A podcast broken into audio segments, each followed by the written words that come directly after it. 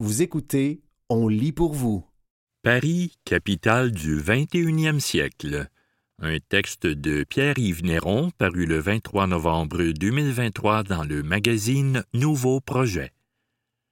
Avec la tenue des Jeux olympiques l'été prochain, Paris connaîtra l'aboutissement de ses ambitions macroniennes. Turbo-gentrification, anti-écologisme et néolibéralisme à gogo. Paris est une fête, disait Hemingway. Mon cul, répondent les clients clientes de l'Éden, modeste café du 18e arrondissement où j'aime bien m'attabler pour lire et écrire.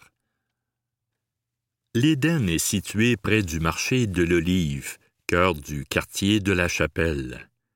Prise en étau entre les voies ferrées de la gare du Nord et celle de la gare de l'Est, le quartier est une sorte d'univers cosmopolite parallèle au Paris touristique.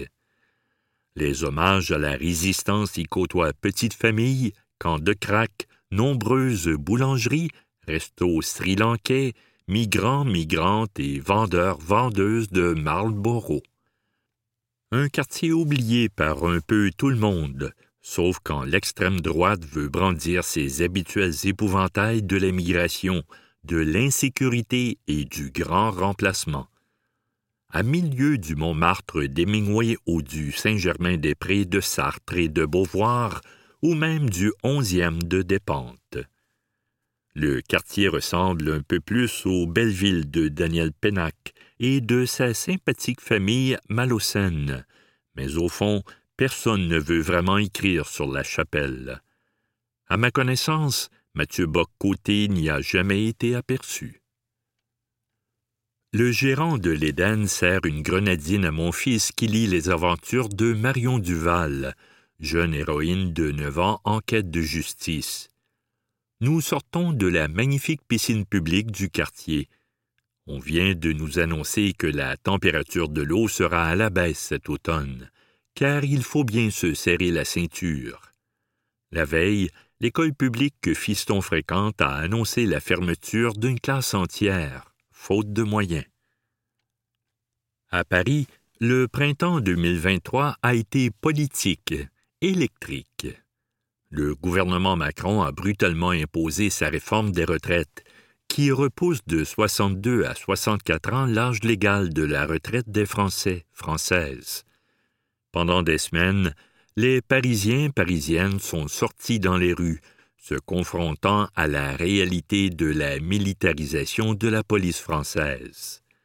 Entre deux affrontements, on a chanté, grillé des merguez et bu des 1664 jusqu'à la place de la République. Les cortèges traditionnels, ceux composés des grands syndicats comme la CGT, ont marché aux côtés de ceux, un peu plus jeunes, centrés sur les questions de genre et manifestant à coups de Macron, Macron, on t'encule pas, la sodomie, c'est entre amis. En France, la convergence des luttes se décline maintenant à la mode intersectionnelle. Mix énergétique. En 2024, Paris sera une fête, celle du sport. Elle accueillera les Jeux olympiques. La capitale pourra enfin fanfaronner devant sa rivale londonienne, qui les a accueillis en 2012. La tenue d'épreuves de natation dans la Seine a été annoncée tout comme la mise en place d'un service de taxi volant, drones mi-insectes géants, mi-hélicoptères, qui auront pour mission de transporter les visiteurs visiteuses entre l'aéroport et le Paris intramuros. La chapelle s'est vue promettre la construction d'un aréna devant accueillir le tournoi de basketball et qui deviendra un complexe culturel et sportif apportant un nouveau souffle au quartier un temps présenté comme le futur Arena Alice Milia, en hommage à l'ancienne athlète et militante féministe qui s'est battue pour la reconnaissance du sport féminin aux Jeux olympiques. Le bâtiment représente une prouesse architecturale et technique visant à créer un mix énergétique pour une sobriété carbone, selon un document officiel de la ville de Paris. Lorsqu'il s'agit de choisir entre capital et travail, le macronisme sait très bien à quelle enseigne il loge. Macron est très souvent taxé de président des riches, avec raison. Après sa première élection en 2017, son premier geste a été d'abolir l'impôt sur les fortunes. Pour combler le manque à gagner, il a mis les Français, Françaises au travail pour deux ans de plus. Mais le macronisme, c'est aussi la Startup Nation, cette armée d'entrepreneurs, entrepreneuses au cœur des nouveaux imaginaires de la République française. Dans leurs incubateurs d'entreprises, ils et elles rêvent de Silicon Valley, d'économie des plateformes et des milliards du venture capital. Mais l'expression renvoie plus globalement à la France qui a fait HEC, celle de l'entreprise. La France qui a fondé sa boîte et qui profitera amplement des Jeux olympiques.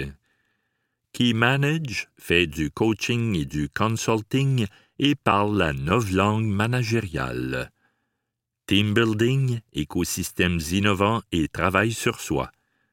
La France des téléphones mains libres et de PowerPoint. Lorsqu'il s'agit de choisir entre management et travail, le macronisme sait aussi à quelle enseigne il loge. Vous écoutez Paris, capitale du 21e siècle, un texte de Pierre-Yves Néron paru le 23 novembre 2023 dans le magazine Nouveau Projet. Des passages au taxi volant. Avant son suicide en 1940, le philosophe allemand Walter Benjamin nous a laissé de belles pages sur Paris, publiées sous le titre de Paris, capitale du XIXe siècle. Aux antipodes de la célébration béate d'Hemingway, Benjamin s'y livre à de mystérieuses méditations esthétiques sur la ville et certains de ses lieux les plus emblématiques. On y visite entre autres les passages couverts, ces fameuses voies piétonnières aux toits vitrés. Derrière la finesse architecturale des passages, nous dit Benjamin, se profile quelque chose d'important et de beaucoup plus vulgaire. L'ère du fétichisme de la marchandise, les débuts du centre commercial. Dans les passages s'écrit ce que Balzac appelait le grand poème de l'étalage. Benjamin se penche également sur les fameux boulevards haussmanniens. Le baron Haussmann, qui déclarait vouer un culte au beau, au bien, aux grandes choses, poursuivait en fait un objectif politique rendre impossible à tout jamais la construction de barricades dans les rues de Paris, méthode de lutte privilégiée lors des insurrections. Présenté comme un projet d'embellissement et de modernisation de Paris, l'osmanisation de la ville était en fait la réaction des classes dominantes aux révoltes populaires. Embellissement stratégique, écrit Benjamin. Son idée centrale est la suivante. En regardant le Paris du XXe siècle, on peut y voir les fantasmagories du capitalisme du XIXe, avec son idéologie mystificatrice du progrès et son culte naissant de la marchandise. Bref, Paris était la capitale du XIXe siècle. Une balade récente dans les passages m'éloigne de Benjamin. Difficile d'y voir encore l'ultime incarnation des fantasmagories du capitalisme. Bien sûr, une certaine esthétique du capitalisme ordinaire y règne. Simples artisans, artisanes, chocolateries, attrape-touristes, etc. Mais rien d'immense n'y semble en gestation. On peut même y prendre une véritable pause d'un capitalisme beaucoup plus grossier, celui de 2023. Dans les passages, on est à l'abri de la turbo-gentrification du canal Saint-Martin et de la ridicule Airbnbisation du marais, de la nouvelle passion des Parisiens parisiennes pour les VUS, de ces montagnes de ferraille composées de trottinettes électriques détruites, ultime produit de la mise en concurrence de la Startup Nation, des téléphones mains libres et de PowerPoint. Une autre balade à vélo dans le nord de Paris, 18e, 19e et 20e arrondissement m'éloignent encore plus de Benjamin, D'immenses chantiers de construction y sont en cours. Les rues sont laides et des tonnes de livreurs, livreuses à vélo filent à toute allure. Et rien ne semble s'y rapprocher de l'esthétique haussmannienne, même dans son inquiétant mélange de beauté et de désir de contrôle social. L'esthétique des Jeux olympiques correspond à un autre type de mélange, celui de l'entreprise et du trash. De très nombreuses grues peuplent le ciel parisien. On se demande si vraiment des taxis volants les remplaceront. À leurs pieds émerge une foule de bâtiments qu'on devine verts, mais cheap. Ils côtoient paisiblement les collages féministes et les graffitis Macron démission. Esthétique du sacrifice. À France Culture, on entend Kevin Lambert, qui était en lice pour le prix Goncourt, ce qui m'arrache un sourire. Comme lui, j'ai grandi à Chicoutimi. Ça lui aurait fait du bien, à la France de la reproduction sociale, un Goncourt de Chicoute. Dans Que notre joie demeure, on suit Céline Wachowski, architecte membre du 1% qui, malgré ses prises de position progressistes et son désir de démocratiser l'architecture, est accusé de participer à l'embourgeoisement de Montréal. Tout cela malgré la forteresse de justification qu'elle a construite autour d'elle. Résultat, une fable morale subtile sur les complexités du conflit social.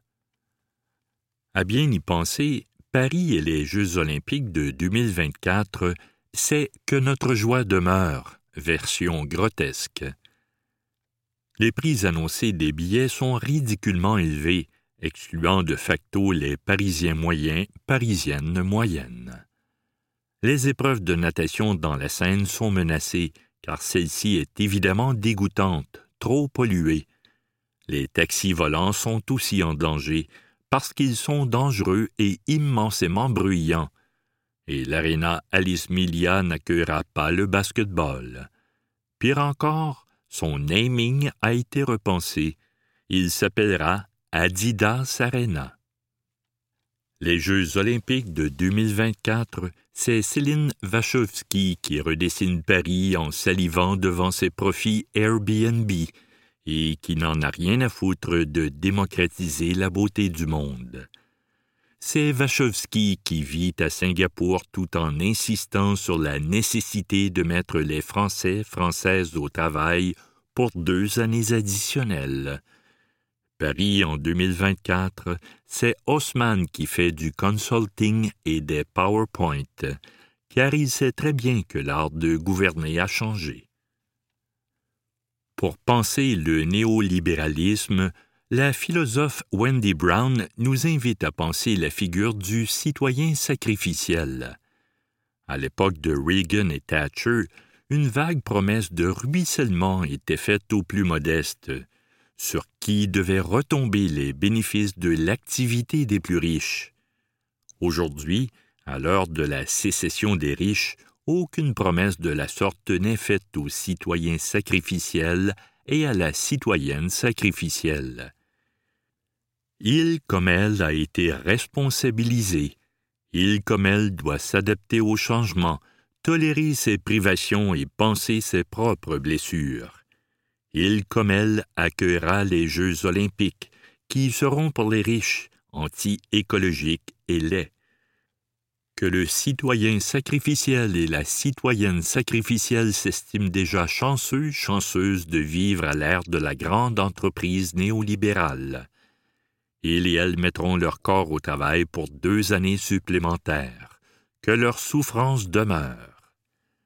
En 2024, Gare du Nord, je prendrai le train pour quitter Paris et aller enseigner à une bande de jeunes de 19-20 ans le wagon sera rempli de certains, certaines des grands gagnants, grandes gagnantes des Jeux olympiques.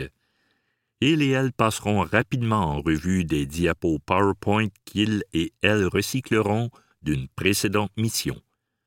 Pour le reste du trajet, ils et elles regarderont des séries sur Netflix. En 2024, Paris sera assurément la capitale du 21e siècle. C'était Paris, capitale du 21e siècle. Un texte de Pierre-Yves Néron paru le 23 novembre 2023 dans le magazine Nouveau Projet. Peut-on recevoir un traumatisme en héritage? Un texte d'Isabelle Bergeron paru dans le magazine Bel Âge. Dans quelle mesure nos comportements et sentiments peuvent-ils être liés à des événements douloureux vécus par une grande-tante ou un arrière-grand-père? Nous explorons la question du traumatisme transgénérationnel avec Barbara Couvert, autrice, gestalt thérapeute et psychogénéalogiste. C'est aux recherches sur les liens transgénérationnels de la psychologue Anne Ancelin Schutzenberger qu'on doit la popularisation de la psychogénéalogie, notamment avec son best-seller Aïe, mes aïeux, paru en 1988 et maintes fois réédité. Un ouvrage passionnant où elle explique le concept selon lequel nous sommes un maillon dans la chaîne des générations et que nous avons parfois, curieusement, à payer les dettes du passé de nos aïeux. Si Barbara Couvert s'est intéressée à la psychogénéalogie, c'est notamment grâce à sa rencontre avec Anselin Schutzenberger, avec qui elle a travaillé quelques années. La gestalt thérapeute a elle-même publié deux livres sur le sujet, dont Au cœur du secret de famille en 2000 et Hérité de l'histoire familiale qui vient de paraître en format de poche. Comment pourrait-on résumer ce qu'est la psychogénéalogie? Lorsque des événements douloureux se sont produits dans une famille, ils peuvent avoir une influence, psychique ou physique, des générations plus tard, sur la vie des membres de cette famille. Pour mieux comprendre, prenons un exemple collectif, celui de la crise du verglas en 1998. Des études faites sur des enfants nés de mères ayant subi un stress important durant la crise ont démontré que ceux-ci étaient plus souvent stressés et obèses. Des effets qu'on a pu constater aussi sur la génération suivante. C'est la même chose pour un traumatisme individuel. Celui-ci peut avoir un impact important sur les générations suivantes. Les événements positifs peuvent-ils aussi se répercuter ainsi?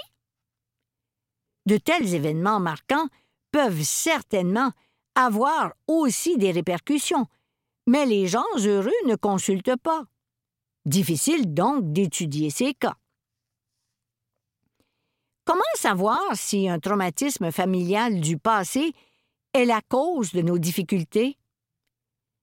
Si on éprouve un mal-être, une souffrance importante, mais qu'on ne peut l'expliquer par une cause liée à nous-mêmes, il peut s'agir d'un événement passé dont les impacts remontent jusqu'à nous. Par exemple, si on a une peur bleue de l'eau, mais que cette peur n'est rattachée à aucun événement de notre vie, elle est peut-être liée à quelque chose qui s'est passé chez nos aïeux. En psychogénéalogie, nous utilisons le génogramme comme outil.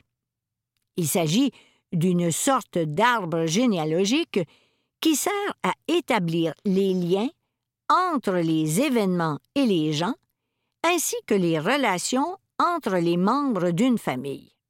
Le thérapeute qui fera le génogramme interrogera la personne sur son histoire par rapport à certains événements, établira des liens et posera des questions précises afin d'accéder à la mémoire familiale non consciente de la personne. Tout ça afin de mieux comprendre les émotions qui émergent de cette personne par rapport à tel ou tel événement, de façon à pouvoir faire des corrélations par la suite. Pourquoi pourrait-on subir certaines répercussions, par exemple la peur de l'eau ou de la foudre, sans que notre frère ou notre sœur les subissent eux aussi? On est tous différents. Même les jumeaux identiques ne sont pas pareils. On est avec des forces, des vulnérabilités, et on est tous dotés d'une volonté personnelle qui nous permet d'évoluer de telle ou telle manière. Par ailleurs, il peut y avoir d'autres raisons qui expliquent ou amplifient l'impact d'un traumatisme ancien chez une personne. Des circonstances ou un contexte particulier, un événement déclencheur, etc. C'est complexe comme phénomène. Comment faire pour éviter que ces traumatismes ne se répercutent encore? Autrement dit, comment en guérir? En arrivant à comprendre, ne serait-ce qu'un peu. Nommer ce qu'on éprouve en ayant une idée de la raison qui l'explique. Cette prise de conscience est très aidante.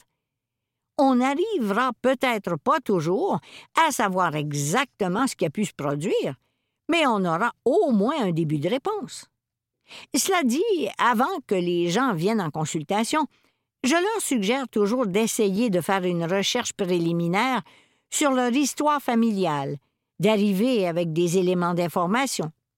Ça facilite le travail. La psychogénéalogie est une chose, mais on a parfois aussi besoin d'être accompagné dans le cadre d'une psychothérapie pour travailler sur nos émotions.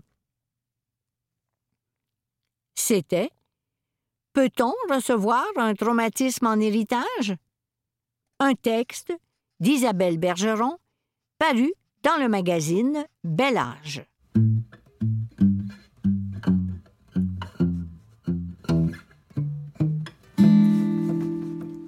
Léa Streliski, l'humoriste posé. Une entrevue réalisée par Catherine Genet parue le 20 novembre 2023 dans le magazine Nouveau Projet.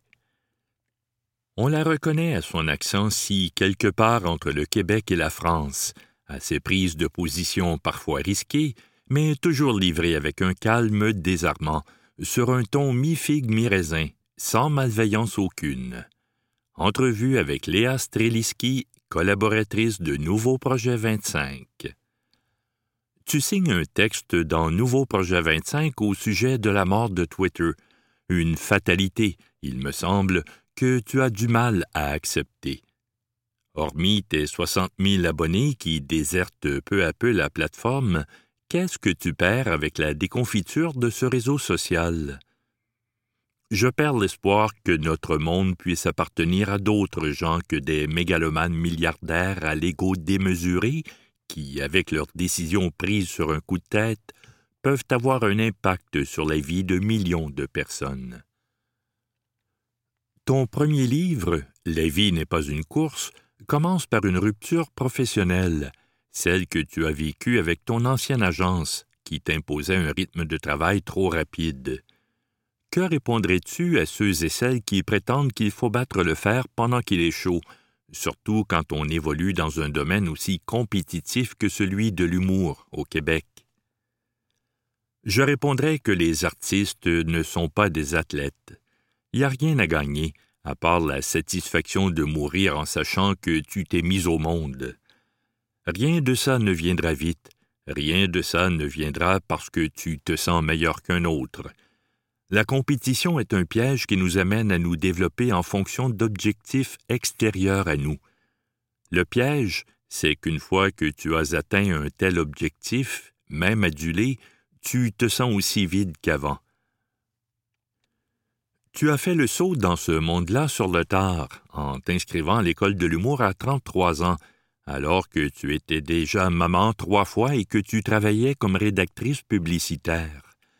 Qu'est-ce que ton père, publicitaire renommé et cofondateur de l'agence Cossette à Montréal, c'est pas rien, a dit quand tu lui as annoncé que tu changeais de domaine? Il a dit rien du tout. J'avais 33 ans, j'étais marié, donc il avait déjà confié mon destin à quelqu'un d'autre. Sans blague, je suis arrivé en pub un peu par accident. J'ai jamais pensé que j'y ferais carrière. Et il aurait été mal placé pour dire quoi que ce soit. Il a fait pareil. La famille Streliski m'impressionne. En plus de ton père, Jean-Jacques, qui est maintenant professeur associé au HEC, ta sœur Alexandra est une pianiste très connue. À quoi ressemblent les soupers de famille chez vous? À ceux de toutes les familles du monde, avec des rires et des non-dits et des maladresses, de beaux moments et des moments difficiles. Je dirais que notre chance, c'est que nos parents s'aiment, encore, après des décennies. Dans le tumulte, ça reste un repère constant. Ta vie sentimentale semble idyllique quand on lit La recette de l'amour, surtout au début, où il est question des prémices de ta relation avec celui qui allait devenir ton mari. Quel regard portes-tu sur les filles hétéros de ton âge qui swipent sur Tinder ou Bumble et qui doivent composer avec la solitude? On composait avec la solitude bien avant ça. Les applications ne sont qu'une manière de rencontrer quelqu'un, ou pas, de plus. Mais je pense que le chemin intérieur qui est à faire pour trouver l'amour reste le même. À ton balado dans ma semaine, tu as déjà dit que ta plus grande phobie était la guerre. Comment arrives-tu à préserver ton hygiène mentale? Je sais que tu préfères ce mot à santé, avec tout ce qui se passe actuellement en Ukraine et en Palestine, avec toutes les images qui circulent sur les réseaux sociaux et dans les médias traditionnels. J'ai du mal, je l'avoue. Je suis obligé de bien m'entourer. D'amis, de collègues, de me concentrer sur ce que je sais me nourrit. Sinon, la possibilité de tomber dans une spirale de négativité est menaçante. Notre cerveau n'est pas fait pour absorber une aussi grande dose d'informations par jour, je pense, et il faut faire bien attention à ce à quoi on s'expose. Lire, se renseigner, mais aussi rester bien branché sur le réel. Ne pas trop se perdre dans le virtuel est important, sinon ça n'a pas de fin et la dose de mauvaises nouvelles est trop grande. C'était Léa Streliski, l'humoriste posé. Une entrevue réalisée par Catherine Genet, parue le 20 novembre 2023 dans le magazine Nouveau Projet.